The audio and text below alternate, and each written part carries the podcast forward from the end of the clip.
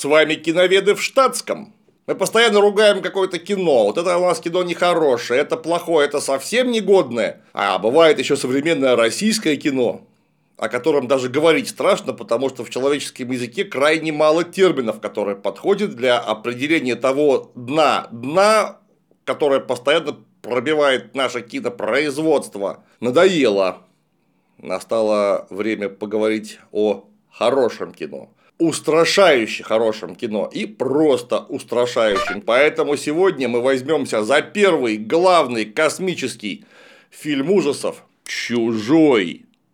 Ну, а также его продолжение «Чужие», потому что я эти два фильма рассматриваю, несмотря на разножанровость, за единое художественное полотно. И лично я причастился «Чужого» в 1986 году при помощи видеомагнитофона электроника ВМ-12. Кстати, ровно в этом году на голубые экраны вышли «Чужие», продолжение «Чужого», но их я посмотрел гораздо позже. Так вот, «Чужой» произвел мне настолько чудовищное впечатление, настолько могучее впечатление, не боюсь этого слова, что мороз по коже продирает по старой памяти до сих пор, хотя, казалось бы, каждая секунда данного кинополотна мне неплохо известна.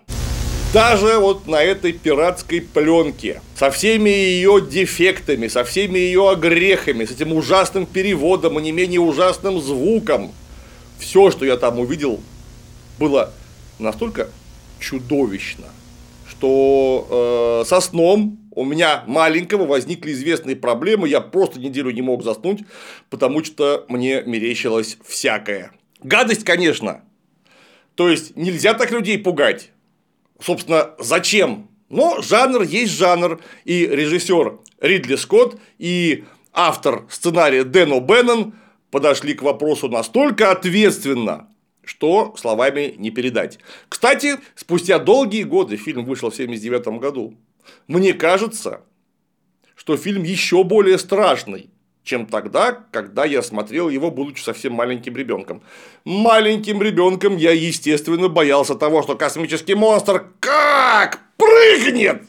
Он там в самом деле жуткий.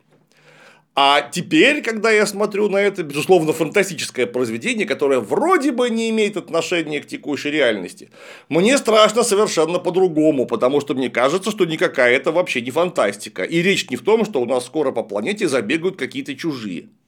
Вовсе не об этом речь. Но о чем речь, расскажем поподробнее. Причем я сознательно не буду делать акцента ни на сюжете, уж, наверное, сюжет-то все знают, а, ни на каких-то художественных, драматических приемах, а, благо это, наверное, сделали и без меня. Я, правда, ни одного толкового критического обзора не видел, ну, наверное, просто потому, что плохо искал. А точнее, не искал никак. В наступающем году этой культовой картине исполнится, страшно сказать, 44 года. Однако фильм и сейчас смотрится отлично, так что его можно смело пересматривать на новогодних праздников. И декорации там стильные, и актеров набирали талантливых, а не как сейчас. Ну и для массы граждан самое главное в чужом не мерзкий слюнявый ксеноморф, а кучерявая Эллен Рипли в исполнении Сигурни Уивер.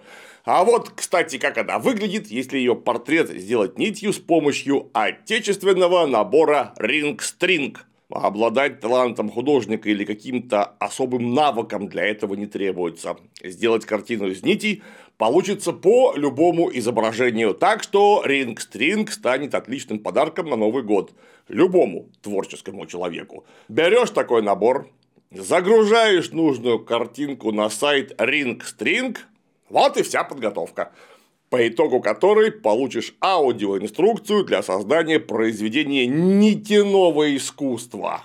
Сам процесс расслабляющий и даже медитативный. Основа картинки поделена на сектора, а гвоздики, на которых держится нить, пронумерованы.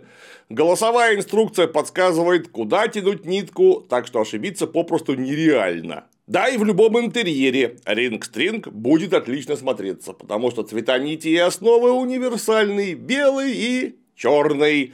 Если подарить такой набор на Новый год, то как раз будет свободное время, чтобы заплести шедевр. Хочешь порадовать свою даму и украсить квартиру какой-нибудь неземной красотой? Тогда сканируй QR-код на экране или переход по ссылке под видео. Там, кстати, еще найдешь код КЛИМ, который даст 15% скидку. Заказывайте и дарите красивые подарки. Что там у нас есть внутри чужого? Первое, что там есть, внимание, я до сих пор поверить не могу.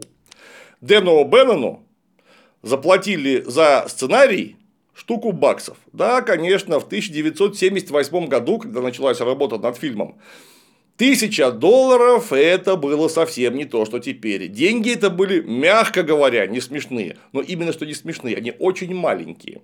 Продюсеры Дэвид Гайлер и Уолтер Хилл даже не стесняясь, сообщали, что, ну как, мы воспользовались удобным случаем, человек был без денег, ему они были нужны, ну и мы взяли по дешевке сценарий за штукари купили. А вот потом, после того, как фильм, в который, кстати, никто не верил, Ридли Скотту ставили палки в колеса, он вынужден был некоторые сцены оплачивать из своего кошелька. Это вообще за пределами добра и зла. Так вот, когда фильм сорвал кассу просто по всему миру, когда там 500-метровые очереди натурально стояли в кинотеатры, и приходилось крутить одно и то же круглые сутки. Компания 20 век Fox сказала, что, знаете, а фильм-то убыточный получился. Мы там на него 11 миллионов долларов потратили, почти ничего не заработали. Поэтому какие-то проценты, о чем вы говорите, никаких процентов вам не положено. Потому что фильм-то ну, вот провалился и все. Посмотрите на наши бухгалтерские выкладки. Ну, то есть это элементарное мошенничество с бухгалтерией. Потом это вскрылось, но было поздно. Вот такие прекрасные парни. И вот что интересно, эти прекрасные парни, а именно Гайлер и Хилл, они сели прям вот на шею Дэну Беннону и Ридли Скотту и заставили их снимать некоторые сюжетные моменты именно так, как они их видели. А как они их видели? Вот об этом-то мы, собственно, и поговорим. В первой части нашей беседы. Потому что будет еще и вторая. Они решили сделать Весь творческий коллектив решил сделать совершенно новый фильм ужасов, космический фильм ужасов, который не был бы похож на другие. Потому что, во-первых, космические саги к тому времени уже были известны. Это в 1968 году вышла космическая Одиссея 2001 Стэнли Кубрика, гениальное, безусловно, полотно.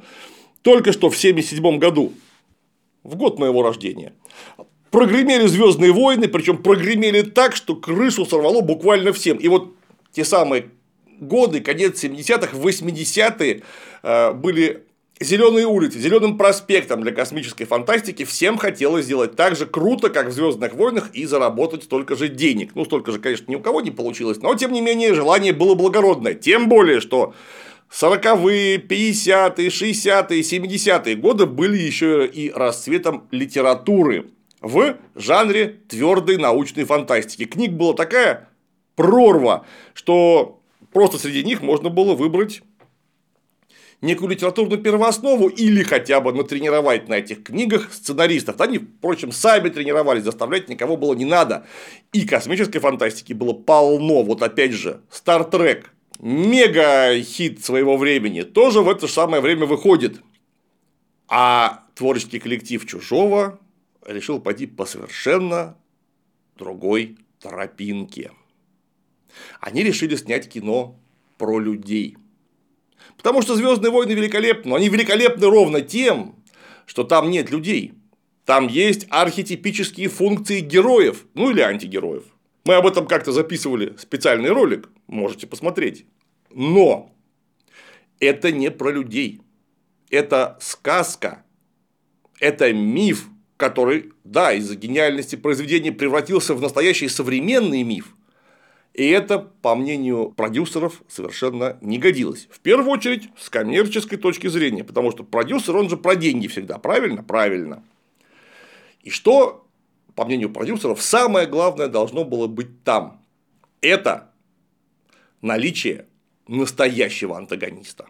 Потому что вообще-то явленным нам антагонистом является сам чужой, то есть монстр, который вылупляется из груди плодотворенного лицехватом человека, но это не антагонист. это природная сила, потому что это, пускай, да, очень умное, хитрое и злобное, но животное, которое не виновато в том, что оно хочет жрать и размножаться. Все хотят жрать и размножаться. Так вышло, что вот у этого вымышленного дракона естественным средством для размножения и питания выступает в данном случае человек. И, понятное дело, он его будет жрать, и он через него будет размножаться, убивая его в том числе э, предельно неприятным способом. Но второй раз скажем, чужой-то в этом не виноват, такая у него природа. Ведь никто же не будет обвинять вулкан в том, что он извергается. И это смертельно опасно. Можно массово погибнуть. Но говорить, что вулкан – это антагонист, невозможно. Это просто вот такое природное условие, которое чрезвычайно опасно, и нужно иметь его в виду. А где же антагонист? И антагонист нам вообще не показывают. Вообще. И это создает невероятное напряжение. Ведь непонятно, кто этот антагонист. Да до середины фильма непонятно. И потом, понятно, не вполне, просто потому что все зрители сосредоточены на борьбу с монстром в замкнутом пространстве космического корабля Боцман. Ну, космический корабль называется Настромо что с итальянского языка переводится как «боцман». Это из одной книжки хорошее название подрезали. Неважно.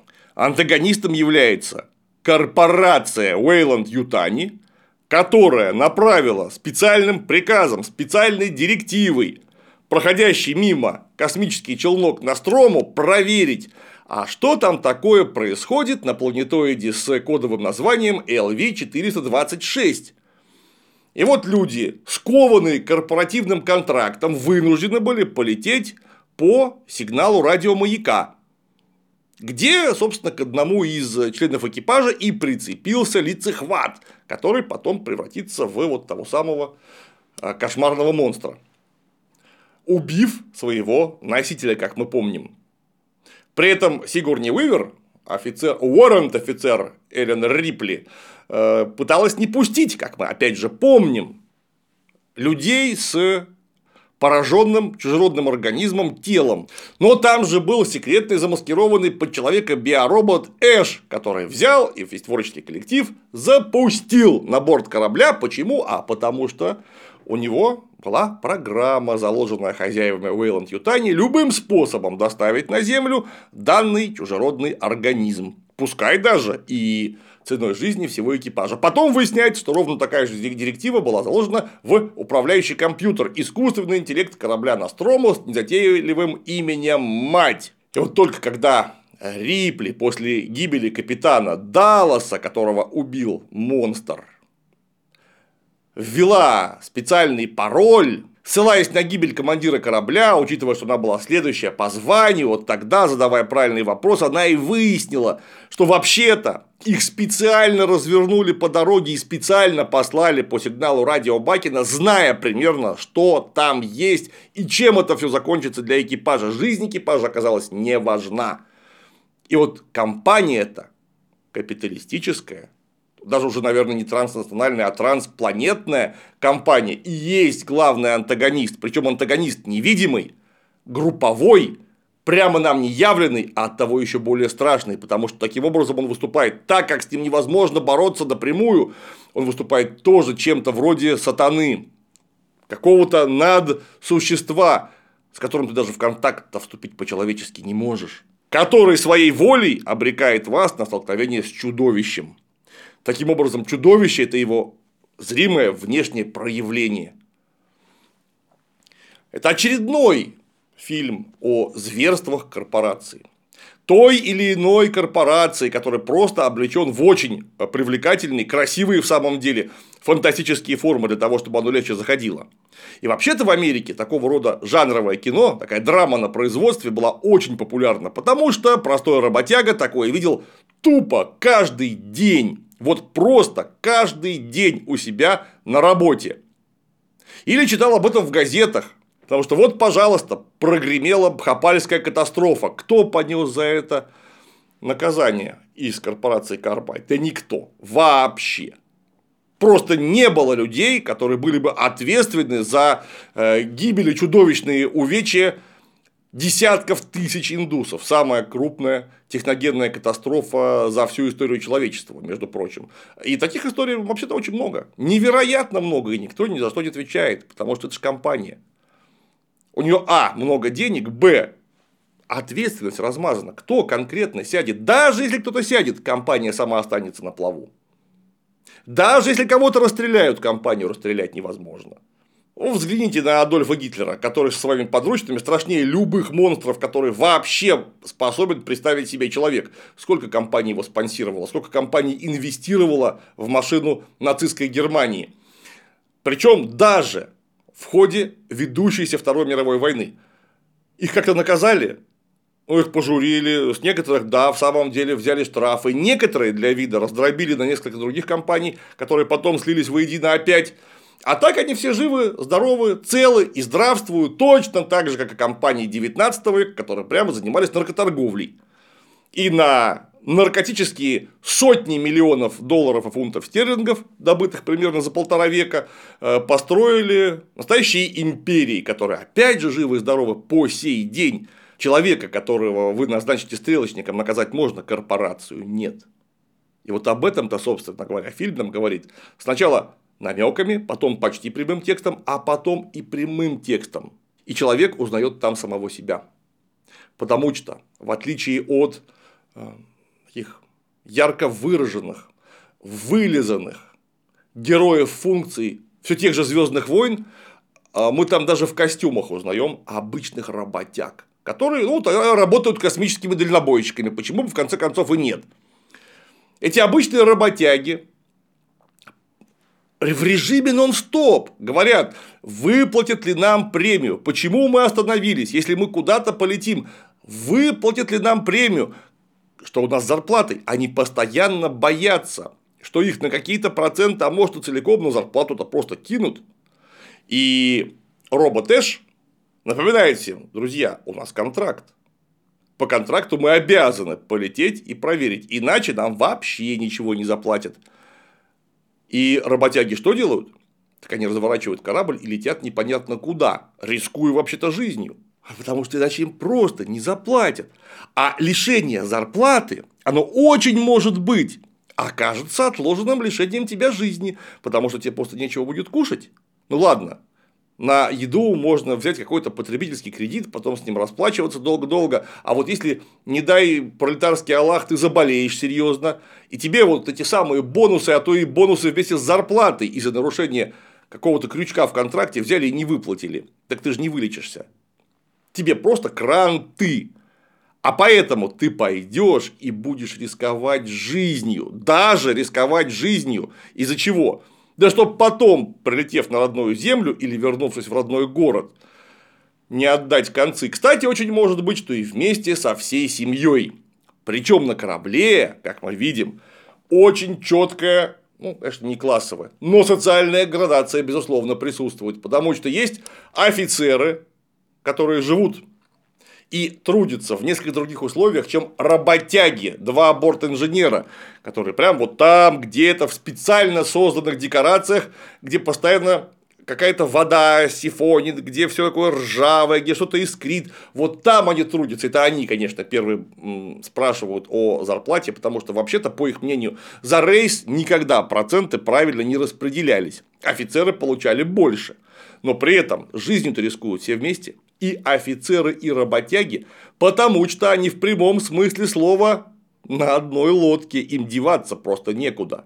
Почему? А ровно потому, что и те, и другие, несмотря на кажущуюся разность в статусе, это пролетариат, то есть наемные работники, продающие свою способность к труду. Даже если ради этого придется расстаться с жизнью, вынуждены продавать свою способность к труду, чтобы не расстаться с жизнью чуть позже. Просто на родине, когда ты окажешься без денег. Таким образом, еще и еще раз нам показывают, насколько чудовищна эта самая корпорация, насколько чудовищен этот нечеловеческий ход. И чужой это по-настоящему, это не монстр, это корпорация чужой. И особенно смешно, что ввести подобного рода сюжетный поворот вынудили самих создателей Беннона и Ридли Скотта Дэвид Гайлер и Уолтер Хилл – представители корпорации 20 век Fox. Это была их идея, и они ее со всей последовательностью пропихнули в жизнь. Там изначально по сценарию, который переписывался раз очень много, все должно было быть несколько не так, чуть-чуть иначе. Но акулы капитализма, точно зная, что будут смотреть работяги, которые проживали в условиях американского и вообще всекапиталистического кризиса 70-х, э, после только что чудовищно затратной и вдребезги проигранной Вьетнамской войны, они пойдут смотреть вот именно на это, где они себя узнают, где будет не Люк Скайуокер в виде идеального героя и Оби-Ван Кеноби в виде идеального учителя, и рядом их друг Хан Соло в виде идеального авантюриста Трикстера. Вот не на это они пойдут смотреть, им себя нужно увидеть. Поэтому на это можно будет заработать денег, попутно шваркнув создателей на 3 рубли. Одному заплатили штуку баксов и никаких процентных отчислений, а другого нужные сцены вынудили снимать за свои бабки, потому что все видели, что молодой Ридли Скотт, он а. страшно толковый и не подведет, б горит за результат, он горит на производстве, это энтузиаст. Но если ты сам готов э, гореть на работе, гори, дорогой. Кстати, можешь сам за это заплатить. Поэтому съемки, производство фильма «Чужой» и сценарий фильма «Чужой» так это практически одно и то же. И дважды, трижды смешно, что корпорация волей своих представителей показала корпорацию так, как она есть, в космосе. Ну а дальше у нас чужие, которые Ридли Скотт уже не снимал. Ну, потому что 20 век Фокс его туда не позвала, потому что все поняли, что Ридли Скотт страшно конфликтный режиссер, который постоянно пытается навязать свою волю и сделать именно так, как ему надо, потому что он разбирается в том, что он снимает. И вот раз и Ридли Скотта не пригласили. Кстати, он обиделся не пригласили снимать продолжение чрезвычайно, невероятно успешного «Чужого», который многократно окупил свои эти грошовые 11-миллионные вливания, каковые он стоил э, на старте. И нужен был сиквел. Сиквел, опять же, потому что удалили Ридли Скотта, э, не могли снять аж 7 лет. Опять же, было не очень ясно, а как этот сиквел снимать, потому что ведь чем прекрасен Ридли Скотт? Он нам явил идеальную сильную женщину, которая за весь фильм является сильной не потому, что должна быть сильная баба в кино, а просто потому, что это настоящий человек. Вот это настоящий человек, и неважно, она в юбках она ходит или в джинсах. Она смогла выжить, победить чужого и вернуться домой. Кстати говоря, это была идея самого Ридли Скотта. Вот это было не вполне нормально, потому что тогда общество было куда более патриархальным, чем сейчас, и все хотели смотреть на красивого, накачанного главного героя, конечно же. Чтобы он был симпатичен, и на него и мужики хотят посмотреть, потому что они себя с ним отождествят, ну и домохозяйки по понятным причинам. А вот эта сильная женщина э, считалась не кассовым вариантом. Но куда девать Сигурни Уивер? Куда девать Уоррент офицера Эллен Рипли? Она же там так заявлена, что девать ее куда-то придется. А она, став звездой настоящей после первого чужого, могла попросить уже очень серьезный гонорар. А денежек жалко. И поэтому вот все юлили, елозили, кто будет режиссер, точно уже не Ридли Скотт, а, собственно, кто. И режиссером выбрали Джеймса Кэмерона который уже очень здорово себя к тому времени зарекомендовал, и у него в анамнезе был настоящий шедевр фантастики – Терминатор первый. То есть, умел работать с фантастическим визуалом, тонко понимал фантастику и сам умел писать отличнейшим образом, умел писать сценарий. Кстати, еще и раскадровки шикарно своими руками умел рисовать. То есть, мастер на все руки. Опять же, звезда, опять же, специалист, талантливый человек. И Уолтер Хилл с Дэвидом Гайлером приглашают на работу именно его, попутно шваркнув на деньги, потому что за сценарий Кэмерону заплатили 40 тысяч долларов всего лишь. В 85-86 году это уже было, прямо скажем, не так здорово. Хотя, конечно, опять же, денежки не смешные. Но совершенно не те деньги, на которые мог бы рассчитывать автор Терминатора, за которого он, кстати говоря, тоже почти ничего не получил. Настоящая звезда и талантливый молодой человек. Вот от талантливого молодого человека тоже шваркнули на деньги. Точно так же, как раньше его шваркнули на деньги при съемках Терминатора первого. Но Кэмерон не сдался, бросился снимать, опять выяснил, что Хиллу и Гайлеру очень сильно повезло, он тоже горит на производстве, и э, стартовую сцену вторых чужих, когда роботизированная рука с лазером врывается в спасательную шлюпку Настрома, вот эту сцену целиком из своего кармана оплатил Кэмерон. Но опять же, ты горишь на работе? Ну и гори. Да просто потому, что компании на результат-то вообще, как правило, пофигу. Они работают в кинопроизводстве несколько иначе на продаже авторских прав и проката они уже окупят свои денежки, скорее всего. Но если получится вдруг шедевр, который соберет еще гигантскую кассу, очень хорошо. Но если ты вложишься в это на общих основаниях, почему нет, вкладывайся. Вот, пожалуйста.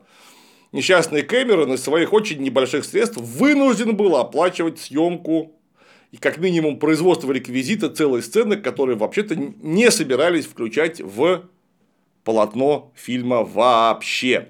И вот тут-то, конечно, мы имеем дело с идеальным продолжением. Продолжением, причем снятым в другом жанре. Это не камерный триллер, это фильм ужасов-боевик. Причем, наверное, больше боевик, чем фильм ужасов. С более расширенным составом актеров, если первый фильм это всего 7 актеров, плюс один чужой. Ах, да, и еще, конечно, корабельный кот Джоунси. Вот корабельный код Джонси это еще один, получается, восьмой, девятый персонаж. Ну и не считать же, в конце концов, персонажем а, компьютер-мать, который общается с личным составом при помощи буквок на экране. То тут народу гораздо больше. Задействовано в съемках толпа людей, масса персонажей, и вы представляете, Кэмерон вывез. В другом жанре, в другом ключе, но он сделал абсолютно идеальное продолжение, причем идеальное настолько, что я считаю, как уже говорил их, единым художественным полотном, которое одно без другого не существует. Ну, по крайней мере, уж в реальности, которая явлена нам в ощущениях. В данном случае это мое мнение, никому не навязываю. Но так как это я вам рассказываю, что я думаю, то рассказывать я буду именно так. И, конечно, тут есть уже настоящий, опять же, явленный персонально злодей. Это Картер Бёрк, представитель корпорации, который, получив доступ к черному ящику и докладу офицера Эллен Рипли, поднял некие записи за 57 лет до того, а Сигурни Уиверта, как мы знаем из фильма, именно столько пролетало на космическом челноке и понял, что может получить эксклюзивные права и эксклюзивный доступ к уникальному биологическому оружию. А значит, нужно сделать все, чтобы добраться до оного оружия. Для чего он вынуждает Эллен Рипли полететь опять на планетоид LV-426. Хотя она очень не хочет. Как вынуждает? Да элементарно. Инспирируется расследование по факту уничтожения 20 миллионов тонн руды и космического корабля Настрому. Так как доказательств существования какого-то чужого организма Сигурни Вывер предоставить не может, то ее объявляют сумасшедшей, лишают лицензии пилота и вышибают с работы, сказав, что пока, скажи спасибо, что мы тебя еще и судить не будем, пока мы тебя не будем судить. При этом Уэллен Рипли Просто от старости умирает единственная дочь, у нее нет ни друзей, ни семьи, она лишена смысла жизни, у нее нет ничего. Так это же идеальный вариант. Потому что можно взять и отвезти ее туда, куда ты захочешь отвезти. На планете Картер Бёрк разворачивается во всей красе. Потому что именно туда, в колонию Headless Hope, которая существует уже несколько десятков лет, по-моему, 20 лет, если не ошибаюсь, поступает приказ из компании поехать в указанный квадрат, потому что теперь Берку известно, откуда исходил сигнал радиомаяка, и проверить, а что там есть. И он точно знал, что будет с людьми, которые пойдут проверять. И вот эти люди возвращаются в колонию, и все 156 человек, кроме одной девочки 9 лет от роду погибают, атакованы монстрами. Все, колония уничтожена, и есть масса биологического материала, которое нужно просто взять и вывести на Землю. Для чего можно пожертвовать любым количеством жизней. Вызываются отделение какой-то морской пехоты, наверное, звездной пехоты, однако называют ее морской пехотой. Вот эти морпехи колониальные, Эллен Рипли, робот Бишоп в исполнении Лэнса Хендриксона, которого мы со времен Терминатора очень сильно любим, и самого Берка высаживаются на планете. И вот там-то вдруг выясняется, что именно сделал Берг. И он тут, конечно, моментик один есть, для меня не вполне понятный, потому что выяснила, конечно, это Эллен Рипли, пригрозила Берку, что в обязательном порядке, в обязательном порядке его сдаст, его очень, может быть, за это поставят к стенке. Она для этого сделает абсолютно все. После она что делает? Она никому из личного состава, который уже изрядно потрепан и зол, не рассказывает, в чем Берг виноват. И идет спокойно спать вместе э, с девочкой Ньют. Ребекка Эндерсон Ньют, значит, Тритон. Так ее прозвали за то, что она могла ловко забираться в вентиляционные шахты.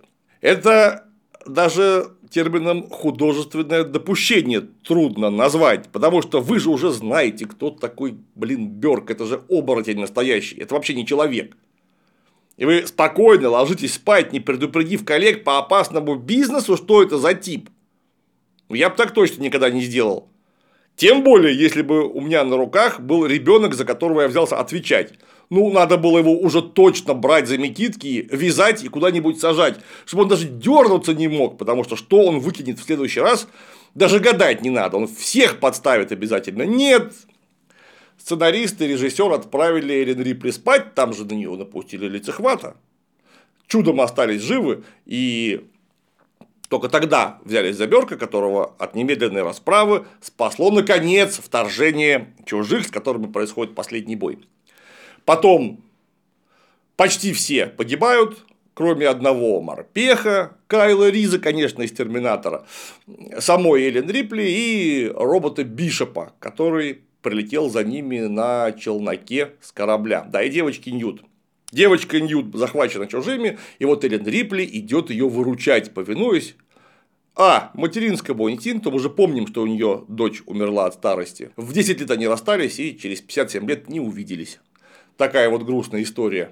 Итак, материнскому инстинкту и просто человеческому. Нельзя своих бросать на сидение монстром. Вот тогда Эллен Рипли идет за девочкой, она ее спасает, вступает в схватку с рейхсматкой чужих, и в конце концов испытанным приемом выбрасывает, выбрасывает ее с космического корабля Сулака, после чего все ложатся спать. Опять у нас есть сильная женщина, и опять вот ни на миллиметр она не бесит. Потому что это просто нормальный человек, который ведет себя по-людски, не утратив понятие о чести, добродетели и справедливости.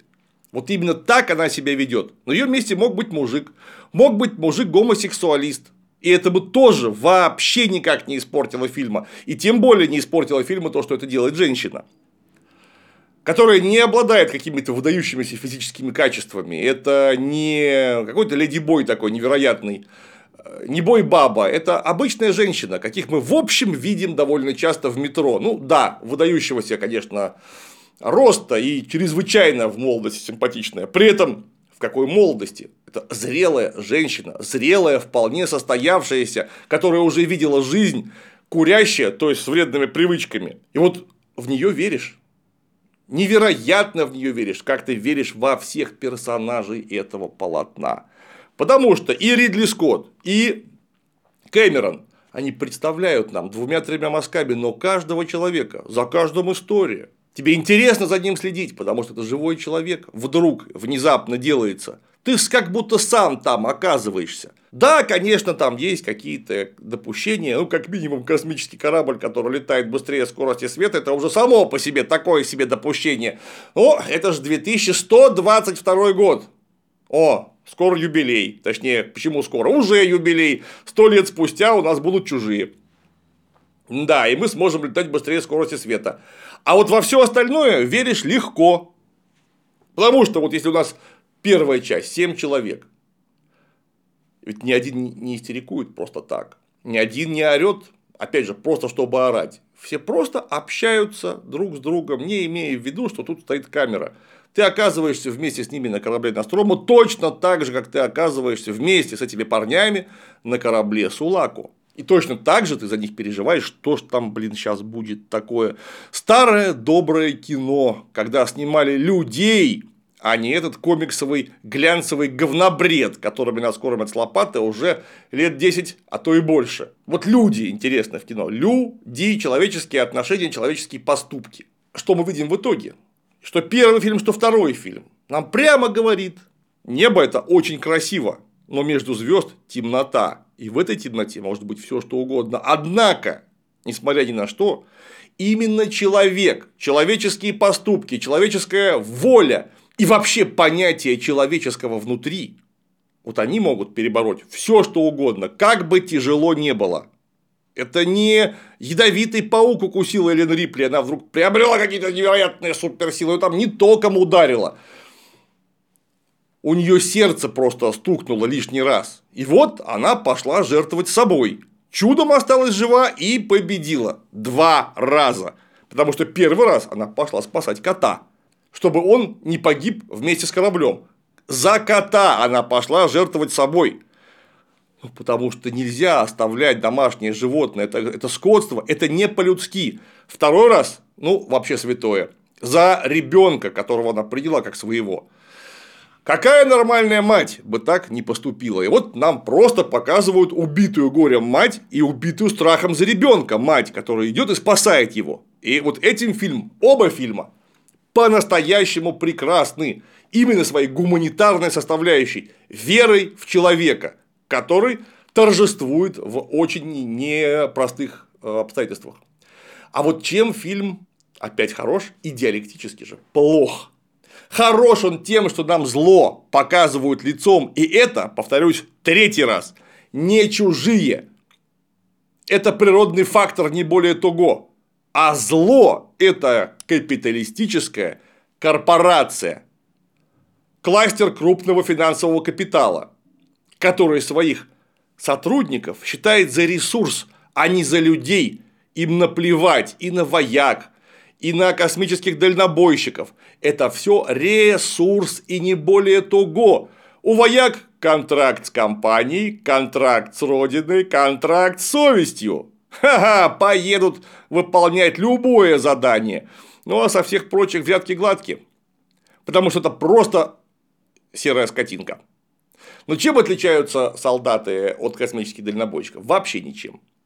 Вообще. Это ровно такие же, ну пускай трудяги войны. А это вот, пожалуйста, это трудяги космических грузоперевозок. Они для корпорации материал. Сама корпорация находится в тепле, в безопасности, на земле. Им прибыль надо получать. А если вы при этом погибнете, ну только у вас контракт с совестью а компании и родины. Извольте исполнять. Причем исполнять настолько из-под тишка, настолько в темную, настолько по-скотски и гнусно, что вот хуже я уже представить себе не могу, по крайней мере, в изложении фантастического фильма. Можно постараться сделать на таком же уровне скотства, что там, кстати, тот же Ридли Скотт блестяще показал в «Бегущем по лезвию». Но хуже я просто уже не видел. Это самая омерзительная корпорация, какая была вообще показана в кинофантастике. Я хуже знаю в жизни. Сколько угодно. Но скажите, пожалуйста, э, легко ли приблизиться в отражении жизни при помощи художественных методов настолько близко, как приблизились и Скотт, и Кэмерон. Нет, это не просто. Но они смогли. И вот этим фильм прекрасен. Но этим же он, как я и сказал, диалектически плох и мне категорически не понравился. Ни первый, ни второй. Потому что человеческое в нем, безусловно, есть. И это прекрасно. Кстати, Сигурни Вывер прекрасно. Мне она очень нравится как женщина в э, юном возрасте. Она была просто великолепна. Может быть, вы со мной согласитесь. Если что, ставьте лайки. Мне не надо, Сигурни замечательная, теперь уже, к сожалению, бабушка, ну да все там будем. Так вот, человеческое в нем есть, и это прекрасно. но там полнейшая безысходность. Полнейшая безысходность в чем? В том, что извержение вулкана, нападение чужих вы пережить можете, но вы навсегда останетесь материалом, расходником, серым быдлом в руках корпорации, которая никуда не денется. И что делать с этим? Там не сказано ни одного слова вообще, даже намека нету. Потому что вот, да, пожалуйста, Рипли победила очередной раз. Она вернется домой. Ну, мы-то знаем, что потом там снимают идиотских совершенно сиквелов, сиквелов на сиквелы и не вернется домой. Тем не менее, она вернется домой, если бы там нормальные люди продолжение снимали. И что она сделает? Она покажет доказательства вины Картера Бёрка. А Картера Бёрк сожрали чужие. Ну так и все. Это же его была, между прочим, инициатива. Мы вообще не знаем ни о чем, что тут происходит. Кстати говоря, очень может быть, что вот через 57 лет правление корпорации Уэйланд Ютони и в самом деле ни при чем. Вот конкретно в этом случае ни при чем. Да, полвека назад именно они своим групповым решением послали работяг на смерть. Но вот теперь-то просто чисто персональную ответственность может никто и не будет нести, потому что не за что. Они просто не знали, реально не знали. Вот это трудно поверить, но попробуем. Правление было просто тупо не в курсе частной инициативы одного оборзевшего мудака. То есть Картера Берка. Картера Берка сожрали, все, но корпорация-то останется.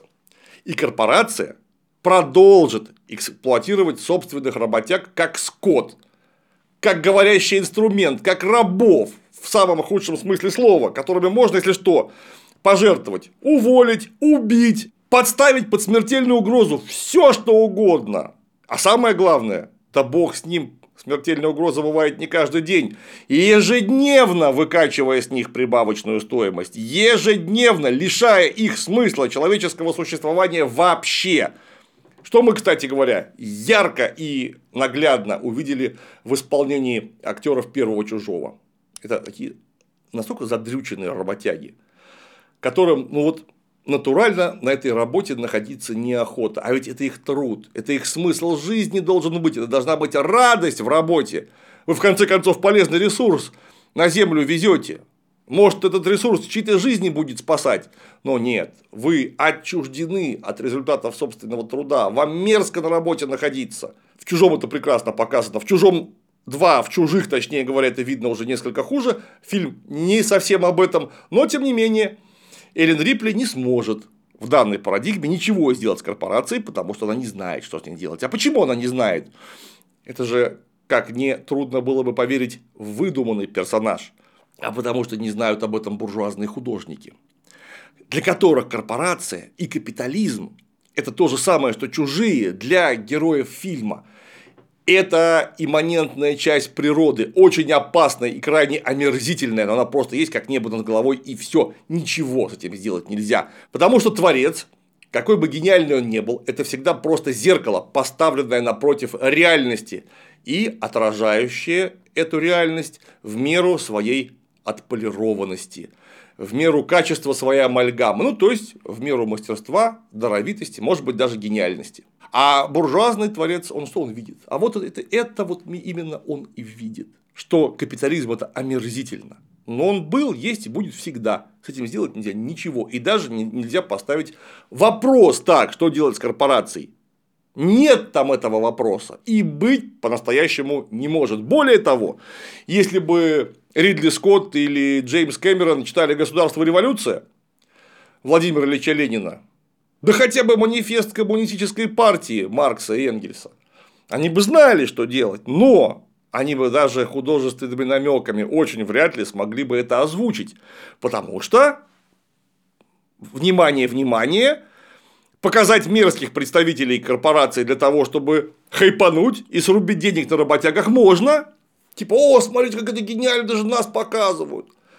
А указать путь к преодолению главной угрозы нельзя. Потому что эта главная угроза платит за ваш фильм. Вам просто не дадут этого сказать.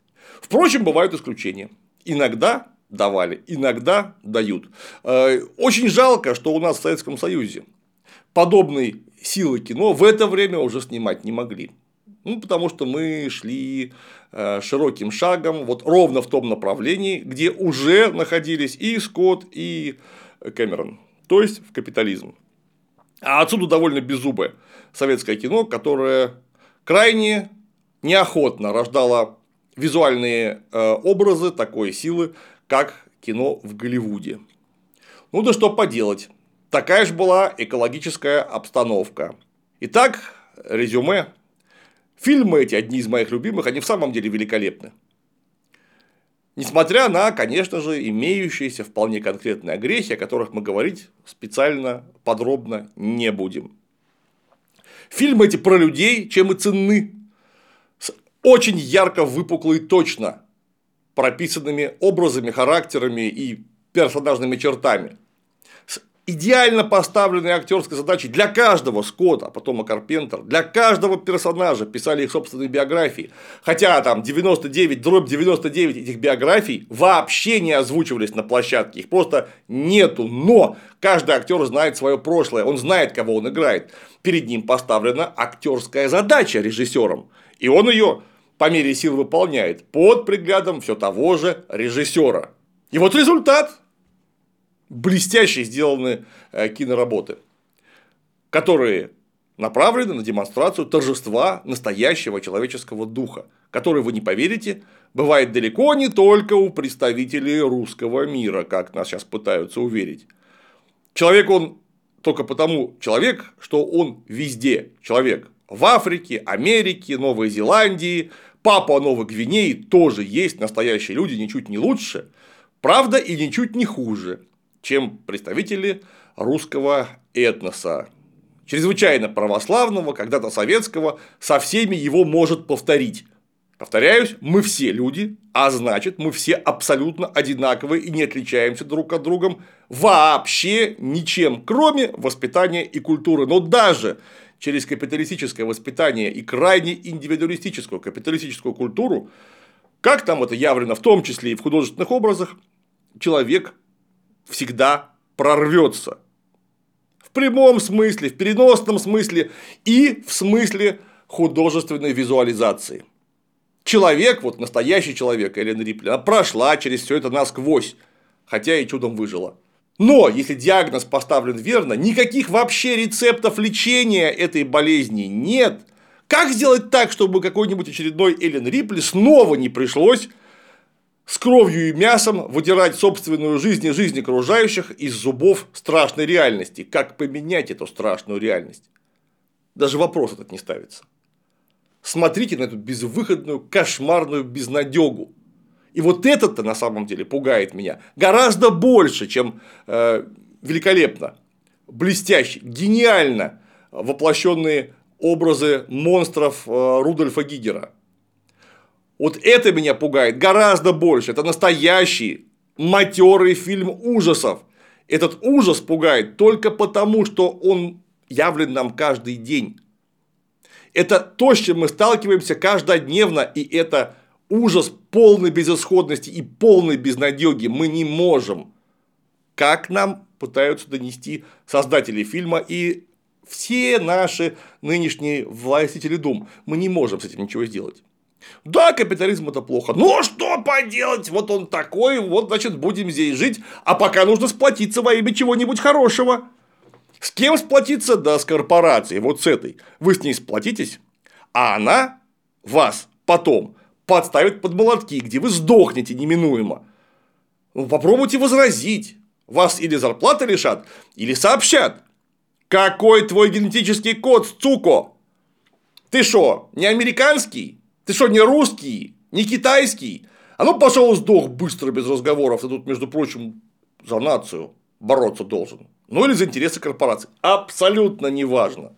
Есть способы вас оболванить, есть, но прошу вас, сбросьте с себя морок. Капитализм, он совсем недавно появился по историческим меркам. И это не синее небо над головой и нравственный закон внутри. Это наносное отражение экономической формации не более того. Если поменять экономическую формацию, новая Эллен Рипли не будет вынуждена очередной раз спасать свою и окружающих жизнь, а потом доказывать, что она не верблядь, э, не верблюд. Это морок, который нам в том числе услужливо насаждается в головы при помощи буржуазного кино. Даже в очень хорошей, я бы сказал, даже гениальной обертке, как «Чужой» и «Чужие». Имейте это в виду. С вами были киноведы в штатском.